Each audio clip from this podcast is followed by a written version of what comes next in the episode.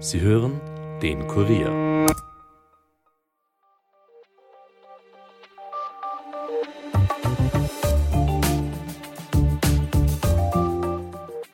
...2024 wählen so viele Menschen wie noch nie, nämlich die Hälfte der Menschheit. In rund 80 Staaten werden heuer Parlaments- oder Präsidentschaftswahlen abgehalten. Etwa in den USA, Russland, Indien und auch bei uns in Österreich. Eine wichtige Präsidentschaftswahl steht schon kommenden Samstag am Plan, nämlich die in Taiwan. Jetzt denkt ihr euch vielleicht, warum geht uns die Präsidentschaftswahl in Taiwan etwas an, wo Taiwan von Österreich und vielen anderen nicht mal als eigener Staat anerkannt wird und zudem noch sehr weit weg ist. Aber die Wahl in Taiwan hat auch auf uns Einfluss. Inwiefern erklärt heute Johannes Ahrens, Kurier Außenpolitik-Redakteur.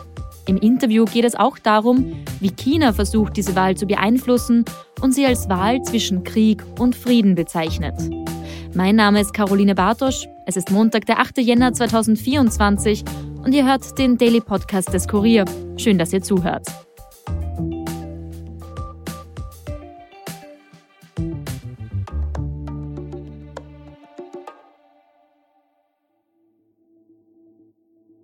Fast 24 Millionen Menschen leben auf der Insel Taiwan. Die internationalen Beziehungen zu Taiwan sind jedoch geprägt von Spannungen. Nur wenige Länder erkennen Taiwan als eigenständigen Staat an. Auch Österreich tut das etwa nicht. Die Bundesregierung beugt sich, wie 180 der 193 Mitglieder der UNO, dem Druck Chinas. Peking beansprucht Taiwan als Teil des eigenen Territoriums. Wer diplomatische Beziehungen zu den, unter Anführungszeichen, Abtrünnigen pflegt, mit dem bricht China jeden Kontakt ab. Chinas Machthaber Xi Jinping stellt regelmäßig klar, dass er die, wie er es nennt, Wiedervereinigung mit der Insel um jeden Preis erreichen will, notfalls auch mit Gewalt. Aber die USA haben sich schon 1979 dazu verpflichtet, Taiwan im Falle eines Angriffs zu verteidigen. Ein Versprechen, das US-Präsident Joe Biden mehrfach bestätigt hat. Das ist angesichts dessen, dass Taiwan kommenden Samstag wählt, umso wichtiger. Denn die Wahl wird entscheidend für die Beziehung zwischen Taipei und Peking, aber auch für jene zwischen China und den USA sein und damit natürlich auch für die gesamte Weltwirtschaft. Um darauf genauer einzugehen und zu besprechen, warum die Wahl am Samstag auch uns etwas angeht, ist jetzt mein Kollege Johannes Ahrens aus dem Kurier Außenpolitik-Ressort hier bei mir im Studio. Hallo Johnny. Hi Caro. Johnny, am kommenden Samstag wählt Taiwan einen neuen Präsidenten. Jetzt denken sich vielleicht viele, Taiwan wird ja von Österreich nicht mal als Staat anerkannt und ist zudem auch noch weit weg. Jetzt ganz hart gesagt, könnte man sagen, kann uns die Wahl nicht eigentlich egal sein? Sie kann uns aus zwei Gründen nicht egal sein und sollte uns auch nicht egal sein. Das eine ist quasi etwas abstrakter. Damit fange ich an, wenn man jetzt sich selber als Demokratin oder als Demokrat begreift und generell für mehr Demokratien in der Welt ist und denen positiv gegenübersteht, dann sollte einem diese Wahl gar nicht egal sein, denn mhm. Taiwan ist eine blühende Demokratie, ist im Demokratieindex des Economist, wenn man es als Staat zählen würde, dann wäre es der demokratischste Staat in Asien. In diesem Demokratieindex liegt Taiwan auch vor Österreich oder Deutschland, mhm. also ist demokratischer als Österreich oder Deutschland, was die Art der direkten Demokratie angeht, vor allem auf Lokalebene können viele Gesetze über Abstimmungen abgestimmt werden. Also es gibt deutlich viel mehr Mitspracherecht für die Bürgerinnen und Bürger. Ja, deutlich würde ich jetzt nicht sagen, aber es gibt mehr. Es, mhm. äh, Taiwan kommt da besser weg. Liegt auch daran, dass in Österreich da ein paar Pleiten waren, zum Beispiel die Wiederholung der Bundespräsidentenwahl mhm. 2016 oder das SPÖ-Dilemma beim Parteitag. Aber Taiwan ist eine wirklich blühende Demokratie, eben die Nummer eins in Asien, noch vor Japan und Südkorea und steht massiv unter Druck des großen Nachbarn China bei dieser Wahl. Und das spitzt sich in dieser Wahl zu. Und der Ausgang könnte auch dazu führen, dass diese Demokratie vielleicht ein bisschen nicht abgebaut wird, aber sich zumindest näher in Richtung China bewegt. Und China ist ja, wie wir wissen, ein ziemlich undemokratisches Land mittlerweile. Und der deutlich konkretere Punkt, warum es uns nicht egal sein sollte, wenn einem das zu abstrakt ist, nicht wichtig genug ist, mhm. ist, dass wir wirtschaftlich einfach, wie der Großteil der Welt übrigens, auch massiv von Taiwan abhängig sind. Von China sowieso, aber auch von Taiwan, weil Taiwan quasi auf der Welt ein Monopol hat in der Herstellung von Mikrochips, die mhm. in jedem elektronischen Gerät, in jedem hochmodernen elektronischen Gerät, in jedem leistungsstarken elektronischen Gerät verbaut sind. Also wie wir sehen hier im Aufnahmeraum für die Zuhörerinnen und Zuhörer einige Apple-Geräte. Jedes Apple-Gerät hat äh, Mikrochips der Firma TSMC verbaut. Das ist eben der größte Hersteller und der technologisch fortschrittlichste Hersteller von Mikrochips weltweit. Und mhm. der sitzt in Taiwan und nirgendwo sonst. Ah, jetzt hast du schon gesagt, Taiwan steckt quasi in ganz vielen Produkten drinnen oder Produkte, die aus äh, Taiwan stammen, eben vor allem die Chips, die du gerade angesprochen hast. Inwiefern hängt diese Chip-Produktion denn jetzt auch mit der Wahl zusammen? Jetzt könnte man ja sagen, na gut, es wird zwar gewählt, aber kann doch eigentlich egal sein, wie diese Wahl ausgeht. Die Chips werden trotzdem auch ihren Weg zu uns finden. Man muss grundsätzlich sagen, auch wenn diese Wahl jetzt nicht wäre, Taiwan ist seit einig, also eigentlich schon seit immer, aber seit einigen Jahren verstärkt massiv unter Druck Chinas. Also das geht wirklich bis hin zu Militärdrohungen, bis dazu, dass die Insel ein paar Mal abgeschottet war durch die chinesische Marine. Also China hat einfach erklärt, also der Präsident Xi Jinping hat mehrfach erklärt, dass er China mit Taiwan wieder vereinen will, so heißt das. Wir haben das in einer anderen Folge des äh, Courier Daily schon mal ausführlich besprochen, mhm. die Geschichte dass China Taiwan als Teil Chinas beansprucht und als quasi eine Provinz Chinas sieht, die nur von abtrünnigen Rebellen oder Separatisten regiert wird.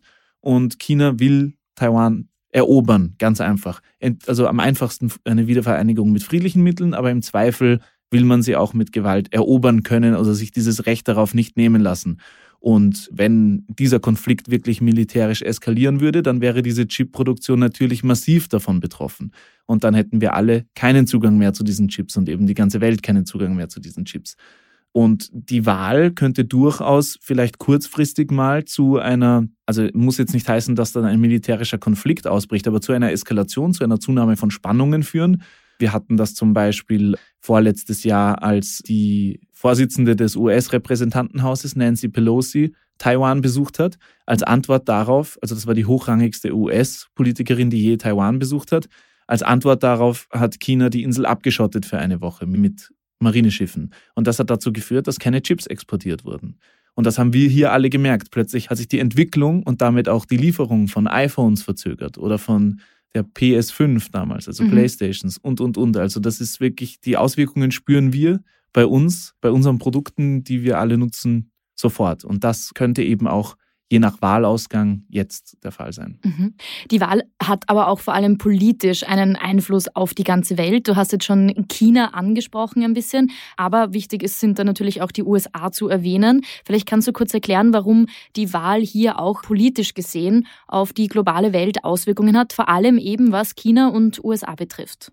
Also der Taiwan-Konflikt ist sicher, also ist ein Konflikt in Wahrheit zwischen China und Taiwan, aber auch zwischen China und den USA weil die USA sind am Papier dazu verpflichtet, seit 40 Jahren oder mehr als 40 Jahren, seit 1979, Taiwan im Falle eines Angriffs zu verteidigen. Also eine militärische Eskalation von Seiten Chinas würde möglicherweise auch dazu führen, dass wir da eine Art Weltkrieg erleben. Das ist jetzt natürlich sehr zugespitzt gesagt, aber es ist, die Gefahr besteht. Mhm. Deswegen ist dieser Konflikt sicher einer der gefährlichsten, der momentan so am Schwelen ist weltweit.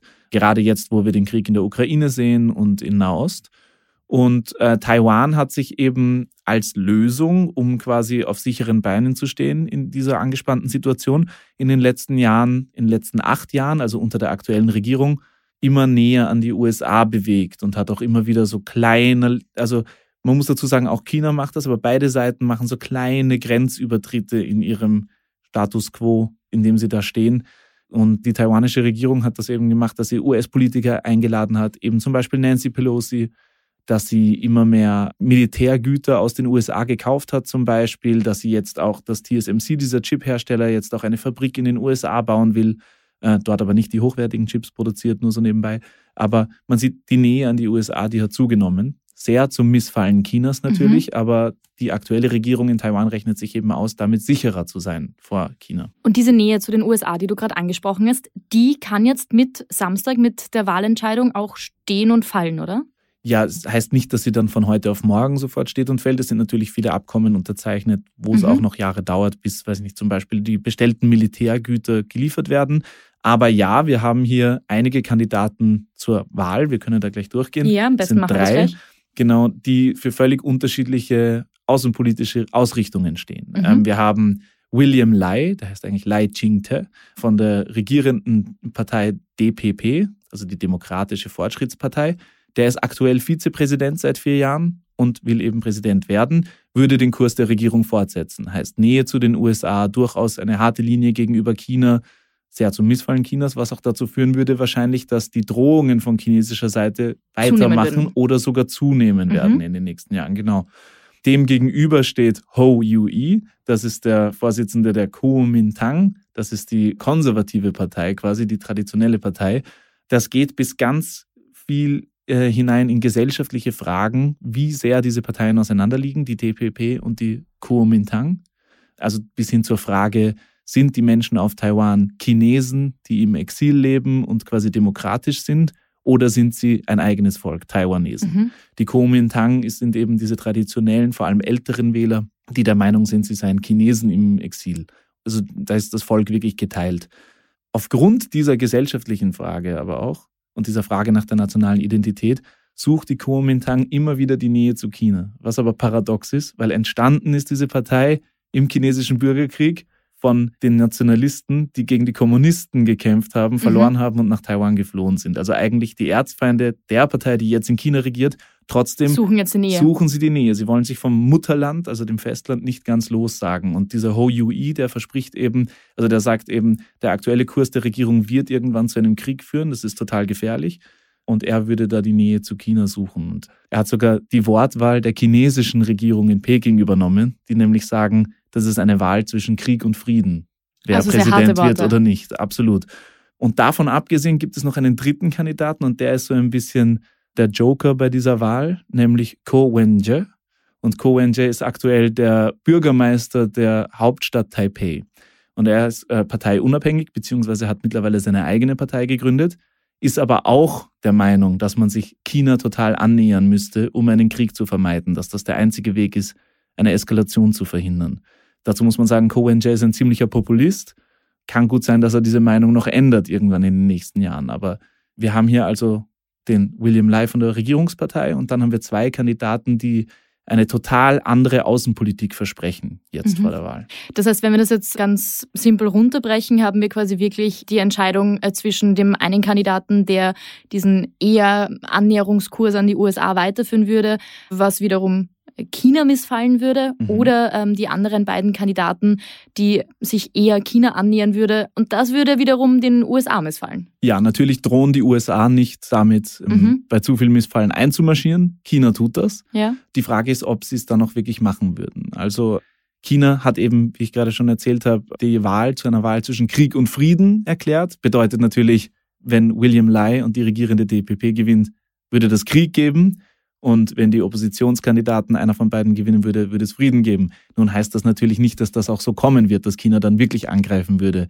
Aber die Drohungen sind da. China versucht ganz klar bei den Wählerinnen und Wählern in Taiwan ein Klima der Angst mhm. zu schüren, damit die verängstigte Bevölkerung einen der beiden Oppositionskandidaten wählt, der dann näher an China rücken will. Also das passiert auch über militärische Drohungen. Es dringen zum Beispiel an jedem Tag seit mehr als einem halben Jahr Kampfjets aus China in den taiwanesischen Luftraum ein. Und im Schnitt sind es drei pro Tag. Also das, was du jetzt beschreibst, ist ja, du hast es vorher schon gesagt, ein ganz klarer Versuch von China, diese Wahl in Taiwan zu beeinflussen, den Menschen Angst zu machen, sie dazu zu bringen, einen der Oppositionskandidaten zu wählen. Kann man da irgendwie, gibt es da Einschätzungen von Expertinnen und Experten, wie gut, wie schlecht funktioniert denn das? Wie kommt das an bei der Bevölkerung? Also es ist Natürlich gibt es das von chinesischer Seite schon immer, aber so groß wie jetzt und in der Form hat es das wirklich noch nie gegeben. Es ist so, dass wahnsinnig viele, also die sprechen ja dieselbe Sprache, beide ja. sprechen Mandarin, nur mit taiwanischem Einschlag oder mit Festlandeinschlag, je nachdem, in welcher Provinz man lebt. Aber es ist dieselbe Sprache und es gibt wahnsinnig viele Fake News Webseiten, die sich als taiwanische Webseiten ausgeben, aber von Chinesen geführt werden, die für die Regierung arbeiten. Es gibt so ganz viele falsche Influencer, die so tun, als wären sie auf Taiwan, aber in Wahrheit in China im Festland leben und Regierungspropaganda verbreiten. Es gibt mittlerweile von einem von der Regierung veröffentlichten Chatbot, den man zum Beispiel in Chatgruppen, mhm. äh, in Taiwan nutzt man die App Line, zum Beispiel in Familienchats einfach einbaut, der Falschmeldungen, wenn man den Link hineinstellt, erkennt und sofort automatisch meldet. Also es gibt wirklich Versuche der Regierung auch gegen die chinesische Einflussnahme vorzugehen. Aber China ist ein viel größeres, viel reicheres, viel mächtigeres Land. Ja. das hier natürlich äh, extremen Einfluss hat. Also sowas hat es noch nie gegeben in der Form und deswegen ist das schwer zu sagen, wie gravierend die Auswirkungen sein werden. Grundsätzlich ist es so, dass in klassischen Umfragen schon William Lai von der Regierungspartei hier klar vorne liegt, was auch daran liegt, dass die anderen beiden Kandidaten natürlich ein bisschen im gleichen Wählerpool fischen und sich gegenseitig Stimmen wegnehmen. Es gab von beiden einen Versuch, gemeinsam anzutreten. Der ist, wenn ich jetzt aus meiner persönlichen Warte sprechen darf, auch ein bisschen an den persönlichen Eitelkeiten gescheitert. Dadurch laufen sie jetzt getrennt an und werden sich wohl gegenseitig Stimmen wegnehmen. Also es ist schon sehr wahrscheinlich, dass die amtierende Regierungspartei unter William Lai weitermachen wird. Aber es ist nicht ganz absehbar, weil es so große Einschüchterungsversuche in der Form noch nicht gegeben hat. Und es ist auch nicht ganz absehbar, was dann tatsächlich passieren wird, also wie China reagieren wird. Ja, sie werden, da wage ich meine Hand ins Feuer zu legen, jetzt nicht innerhalb kürzester Zeit angreifen, aber auch andere Versuche, Druck auf Taiwan zu machen, wie eben eine Abschottung der Insel dazwischen, wie eben weitere, weiß ich nicht, Militärübungen in, in mhm. den Gewässern drumherum oder so. Auch das könnte Auswirkungen haben. Wir haben schon gesehen, dass die Auslandsinvestitionen in Taiwan abgenommen haben in den letzten Jahren aus Angst, dass da der Konflikt irgendwann mal eskalieren könnte. Und das beeinflusst natürlich auch zum Beispiel die Mikrochip-Industrie. Jetzt noch mhm. nicht dramatisch, weil die eben so wahnsinnig stark ist und in keinem anderen Land so stark ist, aber das könnte auch unsere Elektronikindustrie in weiterer Folge oder zumindest die unsere Elektronikgüter betreffen irgendwann. Was ja auch abgenommen hat über die vergangenen Jahre, ist die Anzahl der Staaten, die Taiwan auch als eigenständigen Staat anerkennen. Österreich tut das ja auch nicht. Vielleicht schließen wir ein bisschen den Kreis zum Anfang, weil wir damit begonnen mhm. haben, was bedeutet diese Wahl auch für uns hier in Österreich. Vielleicht kannst du noch kurz erklären, warum ist denn auch das Verhältnis von Österreich zu Taiwan so immens schwierig? Es ist nicht nur Österreichs Verhältnis zu Taiwan mhm. schwierig. Es gibt mittlerweile nur noch 13 Staaten auf der Welt, die Taiwan als Staat anerkennen. In Europa gibt es überhaupt nur einen und das ist der Vatikan. Das liegt eben daran, dass China die sogenannte Ein-China-Politik ausgerufen hat, schon vor Jahrzehnten. Das bedeutet, äh, es gibt nur ein einziges China, die Volksrepublik China unter kommunistischer Führung. Und alle anderen Staaten, die von sich behaupten, ein chinesischer Staat zu sein, die haben keine Existenzgrundlage aus Sicht der Volksrepublik. Und wer diese Staaten anerkennt, das war früher eben Hongkong oder Macau, mittlerweile gehören die beide zu China, jetzt ist es noch Taiwan. Wer diese Staaten anerkennt, mit dem bricht China jegliche diplomatische Beziehung ab. Und China ist eben deutlich größer, deutlich reicher. Wichtig und für die Wirtschaft Viel, enorm ja. wichtig und äh, kaum ein Staat kann es sich leisten, leider, mhm. das ist die Wahrheit, hier China vor den Kopf zu stoßen, außer eben Staaten, die meistens so klein sind, dass es für sie nicht den gravierenden Unterschied macht und die dann aber auch von Taiwan ordentlich, weil Taiwan ist auch ein zwar sehr kleiner, aber reicher Staat, immerhin 24 Millionen Einwohner, die dann auch von denen natürlich gute Handelsangebote bekommen. Also die größten Staaten, die Taiwan anerkennen, sind Paraguay und Guatemala in Lateinamerika. Am Samstag ist es also soweit, da findet die Wahl statt. Wir sind auf jeden Fall gespannt, was da dann rauskommt und wie es dann in weiterer Folge weitergeht. Du wirst das Ganze für uns im Auge behalten und uns ja weiter am Laufenden halten, online, im Print und überall. Ich sage an der Stelle vielen Dank, Johnny, für deine Einschätzungen. Vielen Dank für die Einladung. Mehr Infos zu dem Thema wie immer auf kurier.at. Und hier gibt es jetzt wie gewohnt noch einen schnellen Nachrichtenüberblick. Das Wiener Landesgericht hat am heutigen Montag über zwei Terrorverdächtige die U-Haft um vier Wochen verlängert, die einem länderübergreifenden Netzwerk der radikal-islamistischen Gruppierung Islamischer Staat Provinz Khorasan angehören und in Anschlagspläne gegen den Stephansdom sowie den Kölner Dom eingebunden gewesen sein sollen. Das hat Gerichtssprecherin Christina Salzborn auf APA-Anfrage mitgeteilt. Salzborn sagt, Zitat, die bisherigen Haftgründe bleiben aufrecht. Und der Verfassungsgerichtshof hebt die bis 2040 dauernde Übergangsfrist beim Verbot von Vollspaltenböden in der Schweinehaltung auf. Die Frist sei mit 17 Jahren zu lang und sachlich nicht gerechtfertigt. Das hielt das Höchstgericht in einer am heutigen Montag veröffentlichten Entscheidung fest. Einem entsprechenden Antrag der burgenländischen Landesregierung wurde damit stattgegeben. Die Aufhebung der Bestimmung im Tierschutzgesetz erfolgt mit 1. Juni 2025. Und der Prozess gegen Ex-Bundeskanzler Sebastian Kurz von der ÖVP und dessen ehemaligen Kabinettschef Bernhard Bonelli wegen Falschaussage im Ibiza-Untersuchungsausschuss wird am 10. Jänner, also in zwei Tagen, fortgesetzt. Als Zeugin ist ÖBAG-Aufsichtsrätin Iris Ortner geladen, die zu ihren Wahrnehmungen zur Postenbesetzung in der Staatsholding befragt werden soll. Sie ist die Tochter des industriellen Klaus Ortner, eines Großspenders der ÖVP. Und Ex-US-Präsident Donald Trump wird nach eigenen Angaben am Dienstag zur Anhörung eines Berufungsgerichts über die Frage seiner Immunität im Zusammenhang mit einer Anklage wegen versuchten Wahlbetrugs erscheinen. Er werde an der Verhandlung in Washington teilnehmen. Das hat er in der Nacht auf Montag auf der von ihm mitbegründeten Plattform Truth Social geschrieben. Natürlich habe er als Präsident der USA und Oberbefehlshaber Anspruch auf Immunität gehabt, ergänzte Trump. Damit war es für heute von uns. Mehr Infos aus Österreich und aller Welt gibt's wie immer auf unserer Website. Dort findet ihr auch mehr von unseren Podcasts. Wenn euch einer davon gefällt, dann abonniert ihn doch gleich auf Apple Podcast oder Spotify und hinterlasst uns auch gerne eine Bewertung. Ton und Schnitt von Aaron Olsacher. Mein Name ist Caroline Bartosch. Ich wünsche euch einen schönen Montagabend und hoffe, ihr seid gut in diese neue Woche gestartet. Bis bald.